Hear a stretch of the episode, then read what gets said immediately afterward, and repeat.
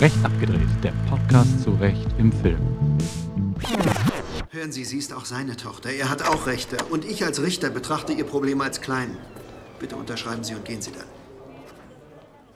Hallo und herzlich willkommen zu Recht abgedreht, dem Podcast aus dem Sonderforschungsbereich Recht und Literatur aus Münster.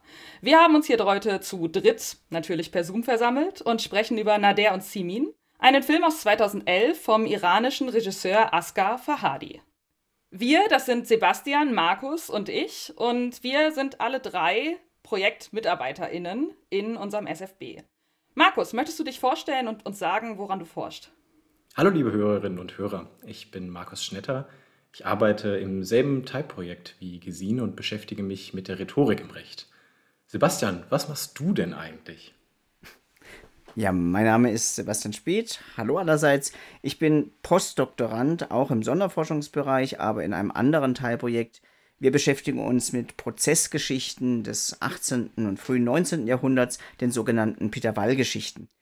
Ich werde heute versuchen, meinen literaturwissenschaftlichen Blick auf Figuren, auf Räume und auf Paratexte des Films für das Gespräch fruchtbar zu machen. Ja, mein Name ist Gesine Heger und ich forsche auch zur Rhetorik und zur Geltung der Literatur. Aber bevor wir uns jetzt Figuren und andere Semantiken des Films ansehen können, müssen wir erstmal schauen, über welchen Film wir eigentlich sprechen. Nader und Simin, eine Trennung. Im Englischen heißt er einfach A Separation. Und worum geht's hier eigentlich? Eigentlich wollen Nader, seine Frau Simin und die gemeinsame Tochter Termeh den Iran verlassen. Doch als der Vater von Nader an Alzheimer erkrankt und pflegebedürftig wird, macht Nader einen Rückzieher. Aber zur Gegenwart des Films liegt das alles bereits in der Vergangenheit, denn Nader und Simin steigt damit ein, dass die beiden vor dem Scheidungsrichter miteinander streiten. Wir wollen hier natürlich noch nicht zu viel vorwegnehmen, aber so viel lässt sich an dieser Stelle schon sagen. Ab da zeichnet sich eine Abwärtsspirale ab und die Rezipientinnen werden da einfach mit hineingezogen. Man kommt aus dem Film nicht raus. Denn obwohl die Ehe formal gar nicht geschieden wird, zieht Simin zu Hause aus. Um weiterarbeiten zu können, holt Nader dann Razi als eine Haushaltshilfe und Pflegekraft für seinen kranken Vater ins Haus. Es kommt zu einem Streit und Razi fällt die Treppe herunter und hat daraufhin ihr ungeborenes Kind verloren. Zum Scheidungsverfahren kommt damit also noch eine Strafsache hinzu, durch die die kleinen Welten dieser beiden Familien endgültig aus den Fugen geraten. Der Film zeigt uns ein Geflecht aus Lügen und Notlügen, aber auch aus Loyalität und Ressentiments. Und dann aus ausgesprochenen und internalisierten Drohungen, Ansprüchen, Erwartungen, Enttäuschungen.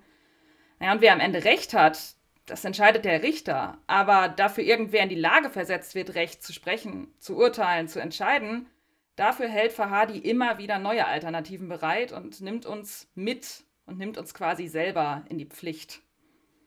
Der Film ähm, war auch ausgesprochen erfolgreich. Er hat mehrere Preise abgeräumt. Unter anderem gewann er bei der Oscarverleihung 2012 als erster iranischer Film einen Oscar, und zwar in der Kategorie Bester fremdsprachiger Film. Ja, was man vielleicht auch sagen sollte, der Berlin-Bezug des Filmes. Zum einen sagt der Regisseur Farhadi, dass ihm die Idee zum Film bei einem Berlin-Aufenthalt kam und zum anderen ist der erste große Preis, den er vor dem Oscar abräumt, 2011, der Goldene Berliner Bär, ebenfalls für den besten fremdsprachigen Film. Und Farhadi hat mal gesagt, dass er zum Film gekommen ist, weil er zu spät gekommen ist. Er wollte sich nämlich einen Film im Kino ansehen und hat leider die erste Hälfte verpasst und hat sich dann auf dem Heimweg die ganze Zeit gefragt, was er denn da wohl eigentlich verpasst hat und wie das, was in der zweiten Hälfte für ihn sichtbar war, eigentlich zustande gekommen ist. Und das hat ihn gepackt und dieser Blick nach hinten und die Frage nach, was ist denn da eigentlich passiert, zeigt sich auch immer wieder in Nader und Simin und es hat so einen leichten Kammerspielcharakter, wie die Figuren hier immer wieder in Räumen aufeinandertreffen, ineinander laufen, sich gegenseitig wegdrängen, durch die Türen rausschieben. Häufig werden dabei vor allem die Kinder rausgeschoben. Aber so richtig effektiv ist das auch nicht, weil sie stehen dann einfach einen Meter weiter und hören durch die halbgeschlossene Glastür mit. Also es geht hier auch ständig um Trennungen. Es sind Glasscheiben zwischen den Figuren, die aber milchig sind, sodass man nichts sieht. Und das zeichnet diesen Film sehr stark aus. Und im Zentrum steht das Treppenhaus, das in die Wohnung der Familie von Nader und Simin führt. Das ist ein Übergangsraum darstellt und in dem auch sehr, sehr viel passiert. Das Schlimmste, was nämlich passiert oder geschehen sein soll, ist, dass Razi, die Haushaltshilfe von Nader, aus der Wohnung geschubst wurde und wir als Zuschauerinnen und Zuschauer sehen dann nur, dass sie auf der Treppe liegt und erfahren später, dass sie ihr ungeborenes Kind verloren hat. Aber eigentlich fängt es auf der Treppe ganz unschuldig an. Ähm, wir sehen einen Möbeltransport und es kommt die Frage auf, ob die Möbelpacker für zwei oder für drei Stockwerke bezahlt wurden, je nachdem, ob man das Erdgeschoss mitzählt oder nicht. Hatten Sie nicht zweiter Stock gesagt? Das ist der zweite Stock. Was ist dann das untere Stockwerk? Erst kommt das Erdgeschoss, dann der erste Stock und der zweite ist dort oben. Ich zähle drei Stockwerke.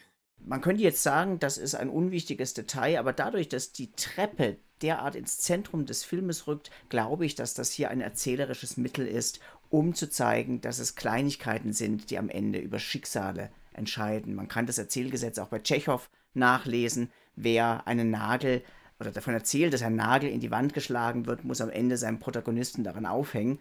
Und so ist es auch mit dieser Treppe. Gerade das Geld, was der Möbelpacker nachverlangt, wird das Geld sein, das am Ende in der Haushaltskasse fehlt und das Rasier des Diebstahls verdächtig erscheinen lässt. Und dabei ist es ausgerechnet das Geld, das Simin genommen hat, um die Möbelpacker zu bezahlen, die damit eine Abwärtsspirale in Gang setzt, ganz ungewollt, denn sie will ja eigentlich nur die Arbeit erledigt machen und damit ihren Auszug ermöglichen.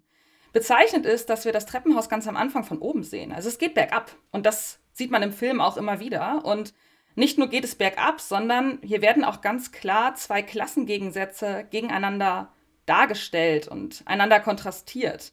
Denn Nader und Simin stammen aus einer gut bürgerlichen Familie, haben ein Haus, es liegen Noten darum, es stehen Bücher, sie ganz am Anfang geht eben ein Klavier die Treppe hinabgetragen, während Razi und Hodjat aus einer religiösen Familie der Arbeiterklasse stammen. Und dieses Treppenhaus symbolisiert auch die beiden Klassen, wie sie aufeinandertreffen und in Konflikt geraten. Erschwerend kommt ja noch dazu, dass er, Hotschat, der Arbeiterklasse angehört, aber arbeitslos ist. Ein arbeitsloser Schuster, der keine Ahnung hat, wie er über die Runden kommen soll, da die Gläubiger ihn im Nacken sitzen. Und Razi sucht eine Möglichkeit, wie sie Geld für die Familie verdienen kann. Dabei darf sie ohne die Erlaubnis ihres Ehemanns im Iran gar nicht eigenständig arbeiten, was im Film auch immer wieder thematisiert wird und weswegen Hodjat zum Beispiel in einer Szene sehr erbost reagiert, als er erfährt, dass Razi im Haus von Nader war und sich dort ohne seine Erlaubnis aufgehalten hat. Nicht nur ohne seine Erlaubnis, äh, sie hält sich vor allem in einem Haushalt auf, in dem außer der Tochter Terme nur zwei Männer, Nader und sein Vater leben, da Simen ja ausgezogen ist. Ja, Markus, du hast gerade schon das Recht angesprochen und das Recht spielt hier ja auch eine zentrale Rolle im Film. Und ich würde mal behaupten, ganz steile These, dass Nader und Simin die von den Figuren erwartete Eindeutigkeit und so eine abschließende Funktion des Rechts kontrastiert mit so einer Unentscheidbarkeit der persönlichen und moralischen Probleme, die da auftauchen. Die Figuren erwarten eben, dass das Recht die Probleme, die im Laufe der Handlung auftreten, irgendwie lösen kann. Aber der Film zeigt auf, das klappt nicht. Und um das hier noch ein bisschen zuzuspitzen, der Film verweist damit irgendwie, obwohl er ja ein eigentlich recht ordentlich funktionierendes Justizsystem zeigt, darauf, dass das Recht seine geforderte Ordnungsfunktion hier eigentlich nicht leisten kann. Weil das Recht wirkt relativ eindeutig, man müsste nur den Sachverhalt klären, wenn das klar ist, dann müsste es funktionieren. Aber so richtig zufrieden ist damit dann am Ende auch keiner. Weil vielleicht auch genau das nicht so wirklich klappt. Denn der Sachverhalt wird immer wieder neu verhandelt. Es werden immer wieder neue Umstände hinzugefügt und es ergeben sich so auch immer wieder neue Interpretationsmöglichkeiten. Das Recht kann also gar nicht eindeutig sein, weil es konstant in dem Verfahren in Bewegung ist. Aber in der Mitte des Films, wenn die Parteien vor dem Polizisten sitzen, der die Erstaufnahme des Falls macht, dann sagt dieser, ich tue, was das Gesetz mir vorschreibt. Ist das nicht eine eindeutige Aussage als das Gesetz weiß, was es will? Ich bin mir halt nicht so sicher, ob das Gesetz ähm, im Iran vielleicht so ergebnisorientiert ist, wie wir es halt vielleicht erwarten würden. Denn am Ende wird das Blutgeld ja auch ausverhandelt. Das Recht ist damit eher verfahrensorientiert. Es geht gar nicht um den abschließenden Spruch, den Urteilsspruch eines Richters. Im Iran sind übrigens nur Männer als Richter zugelassen, sondern ähm, das Recht ist damit vielmehr nur ein Rahmen, der gewisse Rahmungen vorgibt. Herr Richter, er ist schon wieder beleidigend und Was er denn? Entspricht das etwa nicht der Wahrheit? Der Wahrheit. etwa oder Ob jemand lügt oder die Wahrheit sagt, beurteile ich. Seien Sie vorsichtig. Du sagst, es gibt nur männliche Richter im Iran. Zu den Rezipienten und Rezipientinnen des Films gehören etliche Frauen und auch Terme, die von ihrem Vater immer wieder in die Position gesetzt wird, zu entscheiden, ist ein Mädchen, ist eine junge Frau. Das ist ein total wichtiger Punkt, den du ansprichst, denn wir sehen sowohl in der zweiten als auch in der vorletzten Szene des Films uns in die Position der RichterInnen, der Richter in diesem Fall dann natürlich, wenn sie nur männlich sein können, versetzt, denn die Kamera steht ausgerechnet da, wo der Richter sitzen würde. Also werden ZuschauerInnen in die Position versetzt, sich zu überlegen, was hier das Urteil sein könnte. Und das ist besonders deswegen eklatant, weil der Film uns das Urteil nicht gibt. Er endet nämlich damit, dass Terme vor dem Richter sich überlegen soll, zu welchem Elternteil sie eigentlich möchte. Zu ihrer Mutter, die immer noch gewillt ist, den Iran zu verlassen, oder zu ihrem Vater, der vor Ort bleiben möchte. Und eigentlich zeigt der Film uns eine Terme, die nicht so richtig gewillt ist, den Iran zu verlassen, aber die darunter auch wirklich leidet. Und in dem Moment, wo sie sich entscheiden muss und die Zuschauerinnen auch in einer Entscheidungsposition sitzen, weil sie sich plötzlich an der Position des Richters wiederfinden, wird da eine Parallele geschaffen. Du hast jetzt aber nur von dem Scheidungsverfahren gesprochen.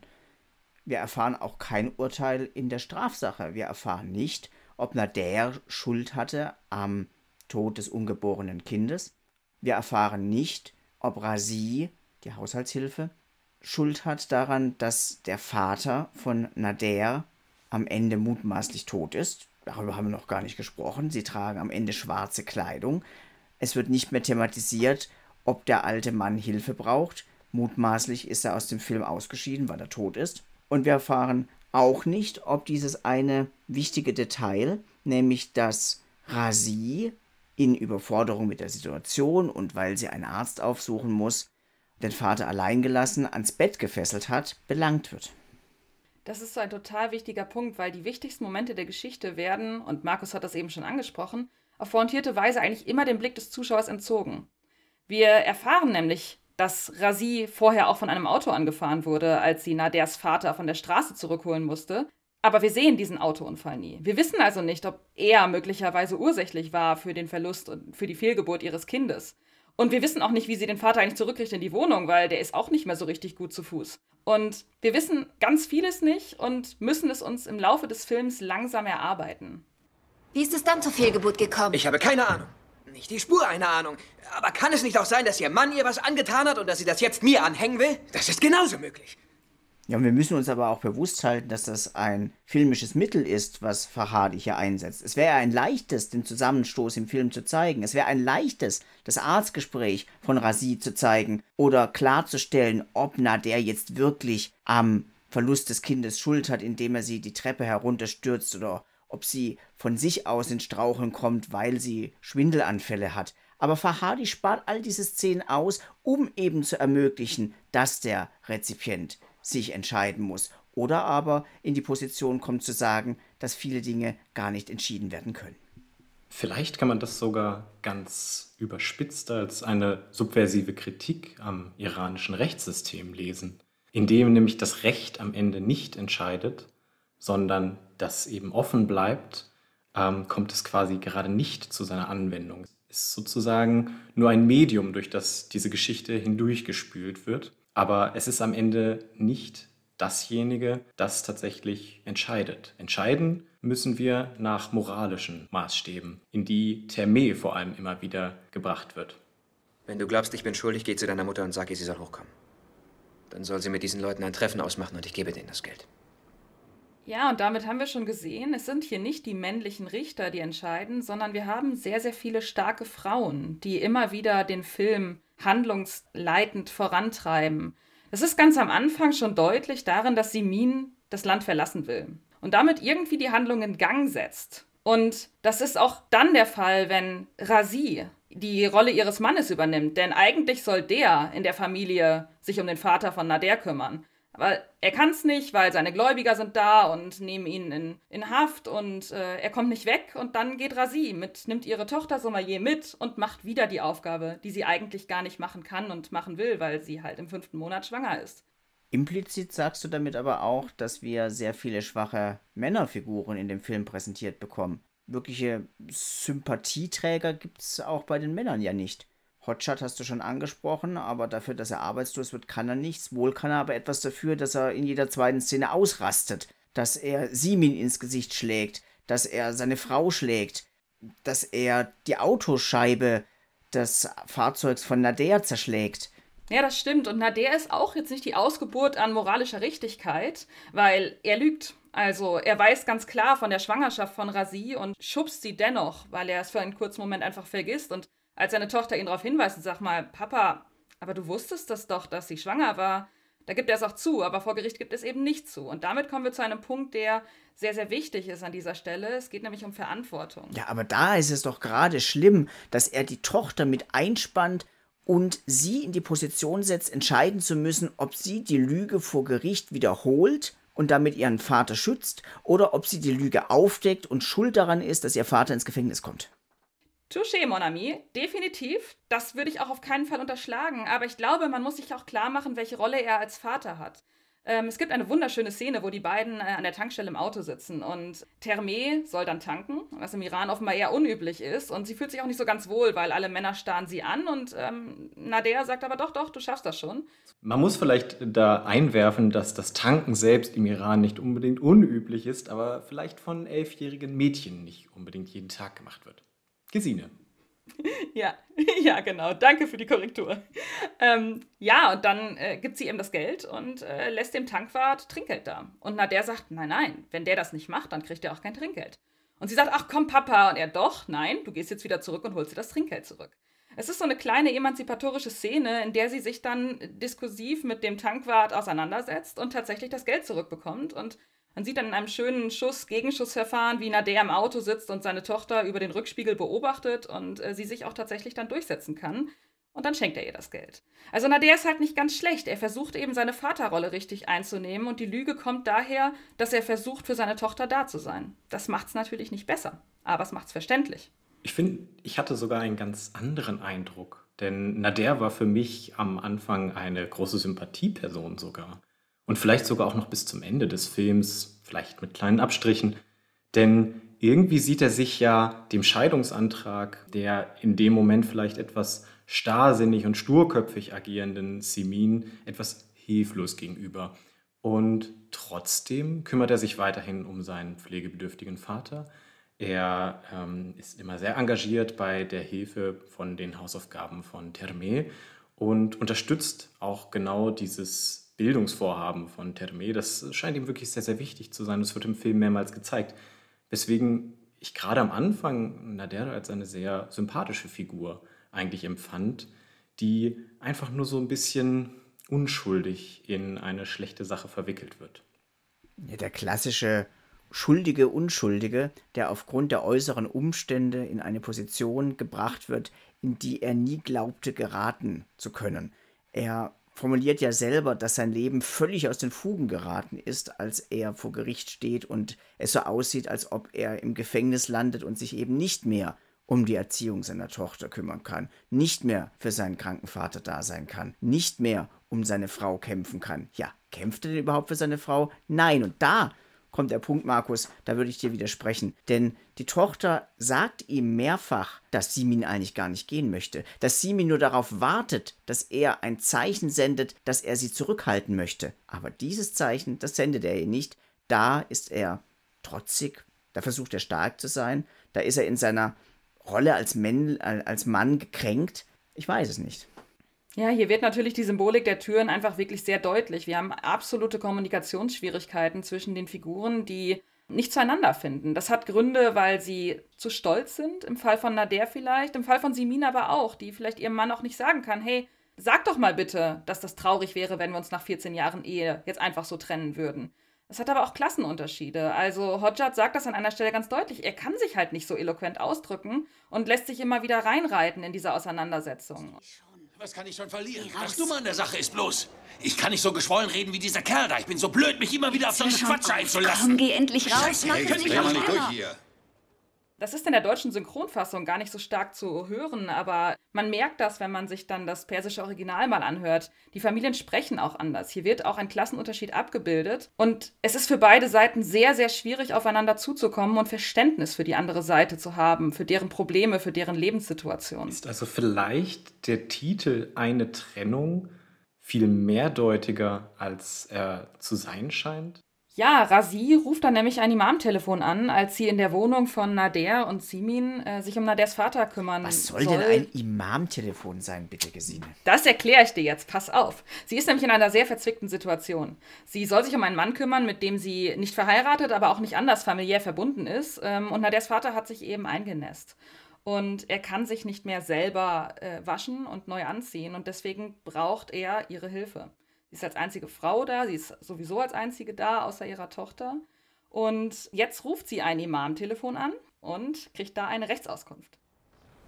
Guten Tag. Ich hätte gern eine Auskunft. Ich arbeite hier in einem Haushalt als Angestellte, wissen Sie, und soll einen alten Mann betreuen, der sich selbst nicht mehr helfen kann.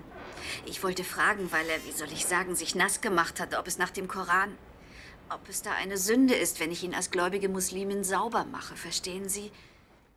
Äh, In einer sogenannten Fatwa kann man dann Auskünfte auch über ganz alltägliche Fragen bekommen. Und das ist, kann eben so banal sein wie, was darf ich essen, kann aber auch eben ähm, schwieriger sein, wie jetzt in diesem Fall, darf ich das überhaupt? Darf ich mich um diesen Mann kümmern? Und wir erfahren nicht, was die Auskunft des Telefons ist. Wir erfahren, dass es offenbar äh, schwierig ist. Sie erklärt die Situation. Aber es wird nicht deutlich, ob sie das dürfte oder nicht dürfte. Deutlich wird nur, dass für sie die Situation offenbar sehr schwierig ist. Denn einerseits kriegen wir dann in der Szene mit, wie Sommelier sagt, nein, das sage ich natürlich nicht, Papa. Und äh, Razi kündigt auch am Abend nach diesem ersten Tag. Es gibt übrigens noch eine zweite Situation, in der sie wieder einen Imam anscheinend um Auskunft, um Rat gebeten hat. Es stellt sich nämlich am Ende die Frage, ob äh, die Familie von Razi das von Nader und Simin angebotene Blutgeld für den erlittenen Schwangerschaftsabbruch annehmen darf. Sie erhält dabei die Information, dass sie das nicht dürfte, weil es eine Sünde wäre, wenn sie dieses Geld annehmen würde, weil sie sich selbst nicht mehr sicher ist, ob es überhaupt zur Fehlgeburt gekommen ist, weil Nader sie geschubst hat oder weil sie eben von einem Auto am Tag vorher angefahren wurde. Als er mir gestern von dem Geld erzählt hat, das Sie bezahlen wollen, habe ich telefoniert, woraufhin ich die Auskunft bekam. Im Zweifel sei es Sünde, Geld zu nehmen, was einem nicht zusteht. Was zeigt das, Sebastian? Wichtig ist, glaube ich, ähm, dass es vom rechtlichen Standpunkt her durchaus erlaubt und gängig wäre, das Blutgeld anzunehmen. Es geht eben nur um den moralischen Konflikt, dass sie nicht weiß, ob Nader tatsächlich der Täter, der Verursacher ist. Das islamische Recht sieht ja durchaus vor, dass man den Strafprozess durch das Blutgeld zu einer Lösung, zu einem Ende führt, oder? Markus? Genau, das islamische oder das iranische Strafrecht ist hier wirklich sehr, sehr spannend aus einer deutschen Perspektive. Denn eigentlich sieht das iranische Strafrecht gar keine Haftstrafe bei der Tötung von anderen Menschen vor, sondern eben in den Fällen einer vorsätzlichen Tötung, die wir hier wohl nicht annehmen können, ähm, die Talion, also die Rache, die Vergeltung durch die Geschädigten oder durch die Angehörigen des Opfers oder eben die Zahlung eines Blutgeldes im Fall einer quasi vorsätzlichen oder fahrlässigen Tötung. Was war jetzt eigentlich deine Frage, Sebastian? Naja, wir hatten gesagt, dass Razi sich Auskunft holen muss, ob sie das Geld annehmen darf. Und ganz unbedarft, aus einer westlichen Perspektive, würde ich sagen, dass das ein Versuch ist, ein reguläres, regelgeleitetes, gesetzeskonformes Strafverfahren am Richter vorbei zu entscheiden, dadurch das Geld bezahlt wird zwischen den Parteien. Es ist im Iran aber nach dem Strafrecht völlig normal und das entspricht auch dem klassischen islamischen Recht, dass die Angehörigen des Opfers am Ende eben für den Verlust entschädigt werden. Es geht daher gar nicht so sehr wie beispielsweise im deutschen Strafverfahren um die Durchsetzung eines staatlichen Strafanspruchs, sondern am Ende geht es tatsächlich um eine Entschädigung, das, was wir normalerweise typischerweise im Zivilverfahren behandeln würden. Das zeigt sich zum Beispiel interessanterweise auch daran, dass diese Entschädigungsleistung, dieses Blutgeld, selbst dann geleistet werden muss, wenn es uneinbringlich ist, nämlich entweder von einem Familienhaftungsverband des Täters oder der Täterin oder ganz notfalls sogar vom iranischen Staat. Das ist sehr spannend, weil hier ja auch so Schuldsummen aufgerechnet werden. Wir haben hier ja auch eine Szene, in der ähm, Rasi gesagt wird, naja, was soll's? Sie, sie, kriegt ja ein neues Kind im nächsten Jahr, wenn Allah es will. Nee, nee, nee, nee, nee. Das war nicht Rasi, das war die, die Schwiegermutter. Das war die in Mutter der Rasi von... das gesagt wird. Ja, es wird, ja, stimmt. Es wird Rasi nicht gesagt, genau. Was haben die sich nur so? Oh, mein Kind, mein Kind ist gestorben. Als ob es sich um ihren erwachsenen 18-jährigen Sohn handeln würde, den man auf der Straße mit einem Messer erstochen hätte. Hast du mit ihnen gesprochen? Mit dem Mann kann man gar nicht sprechen. Und der Frau habe ich gesagt, liebe gute Frau, Sie sind doch jung und gesund. Nächstes Jahr bekommen Sie das nächste. Mit Allahs Hilfe. Ja, ich glaube, das ist tatsächlich einer der Vorteile von Literatur gegenüber dem äh, Rechtsverfahren, das am Ende ähm, vor allem ein Ergebnis abzubilden vermag, dass hier eben die konträren Positionen, die Widerstreitenden, die Dissonanzen aufgezeigt werden und mit dem offenen Ende Gerechtigkeit als Verfahren, aber nicht als Ergebnis sichtbar wird. Ja, generell, es geht um ein Verfahren, eine Trennung. Es ist nicht ein Urteil, das am Ende steht, sondern es wird der Prozess der, des Trennens abgebildet. Auch wenn wir das persische Original nehmen, die Trennung des Nader von Simin. Da haben wir zwar diesen ganzen Aspekt ähm, nicht mehr abgedeckt, dass die verschiedenen Schichten voneinander getrennt sind, dass es Arbeiterklasse versus bürgerliche äh, gibt, die voneinander getrennt sind, dass islamisches Recht von weltlichem Recht getrennt sein könnte, aber wir haben diesen Verlaufaspekt, diesen Prozesscharakter des sich voneinander Trennens als ähm, Gegenstand der Literatur und das Recht muss notwendig final auf ein Ende zusteuern, auf ein Urteil zusteuern. Genau, und der Film verweigert dieses Urteil, indem er ganz offen am Ende ähm, eine der wenigen Stellen, in der wir extra diegetische Musik haben, in der Nader und Simin getrennt durch eine offene Glastür auf dem Flur des Gerichts sitzen und darauf warten, dass Terme sich entscheidet, zu wem sie ziehen möchte. Ja, vielleicht muss man in dem Zusammenhang aber auch berücksichtigen, mit wem Fahadi die Figur der Terme besetzt hat. Denn die Schauspielerin ist Fahadis eigene Tochter, die hier in der letzten Szene vor die Entscheidung gestellt wird, ob sie dem Vater oder der Mutter folgen möchte, zu wem sie ziehen möchte. Interessanterweise hat Fahadis Tochter dabei ihr Schauspieldebüt gehabt und gerade in dieser letzten und in dieser Schlüsselszene gab es vorher keine Probe. Sie hat sich explizit äh, dafür eingesetzt, dass das nicht vorher gespielt wird, sondern dass es authentisch aus ihr kommen soll und sie sich eben in Terme reinversetzen will.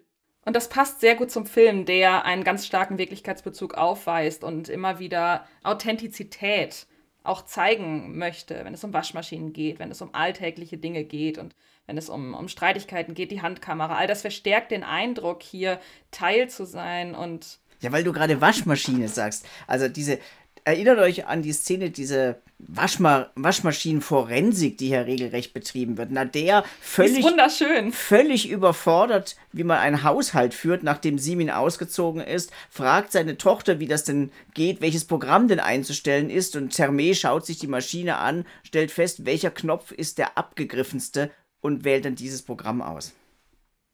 Ja, das kennt man dann. Aber auch das zeigt wieder die schwachen Männerfiguren und die starken Frauenfiguren, die einfach pragmatisch an die Sache herangehen. Ja, auch Simin versucht ja pragmatisch den Prozess zu einem Ende zu bringen, indem sie bereit wäre, Blutgeld zu, zu zahlen, was Nader allerdings ablehnt, weil es für ihn ein Schuldeingeständnis ist.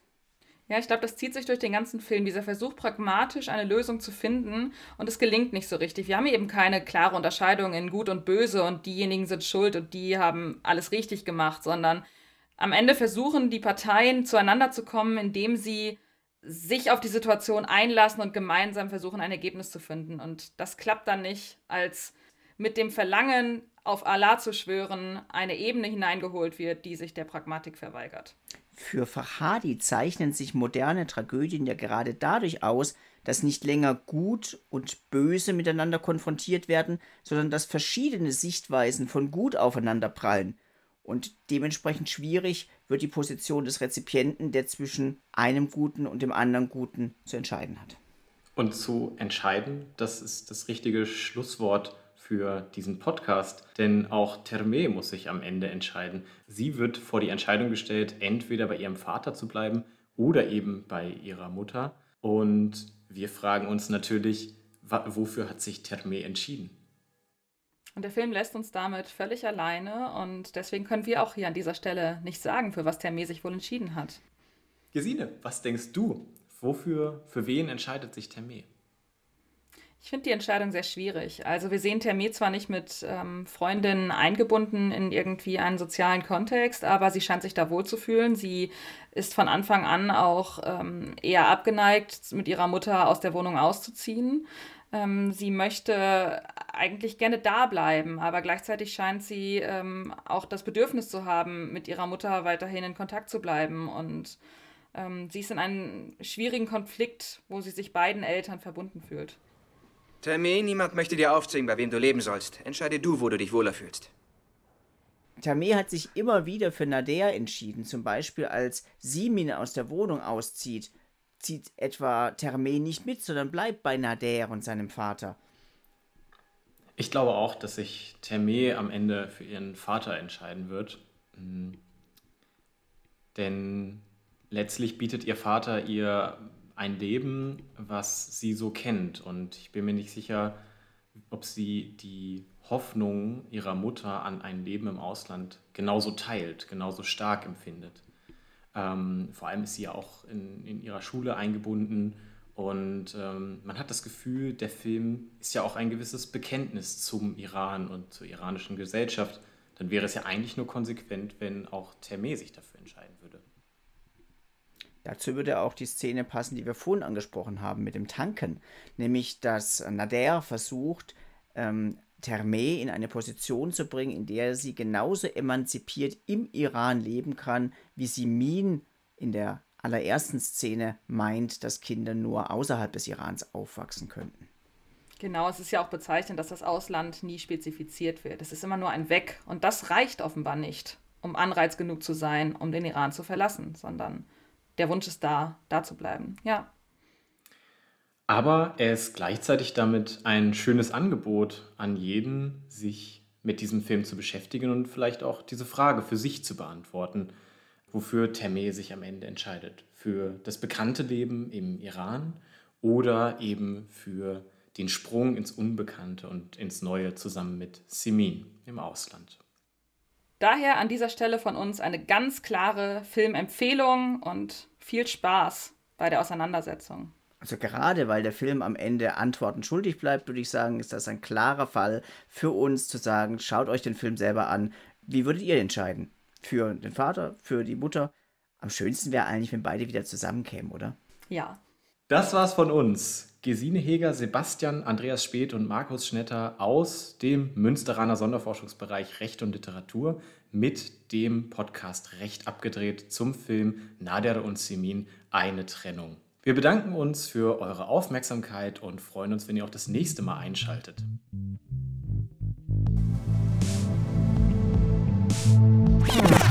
Ja, meine Hörerinnen und Hörer, herzlich willkommen zum Podcast völlig losgelöst, äh, völlig abgedreht, äh, total abgedreht, nein, recht abgedreht. Es geht ja schließlich um Recht und um das Recht und zwar um Recht im Film und deshalb um den Podcast Recht abgedreht. Gut, ich werde es mir merken fürs nächste Mal. Danke. Interessanterweise im selben Projekt wie du und äh, beschäftige mich mit und gewollt und das entspricht auch dem klassisch Ira klassischen Ira der Film präsentiert damit ein Geflecht aus Lügen und aus Notlügen, aus Loyalität und Ressentiments, aus ausgesprochenen und bloß internalisierten Drogen. Drogen? Können wir bitte danach am Ende so Bloopers reinschneiden? Okay.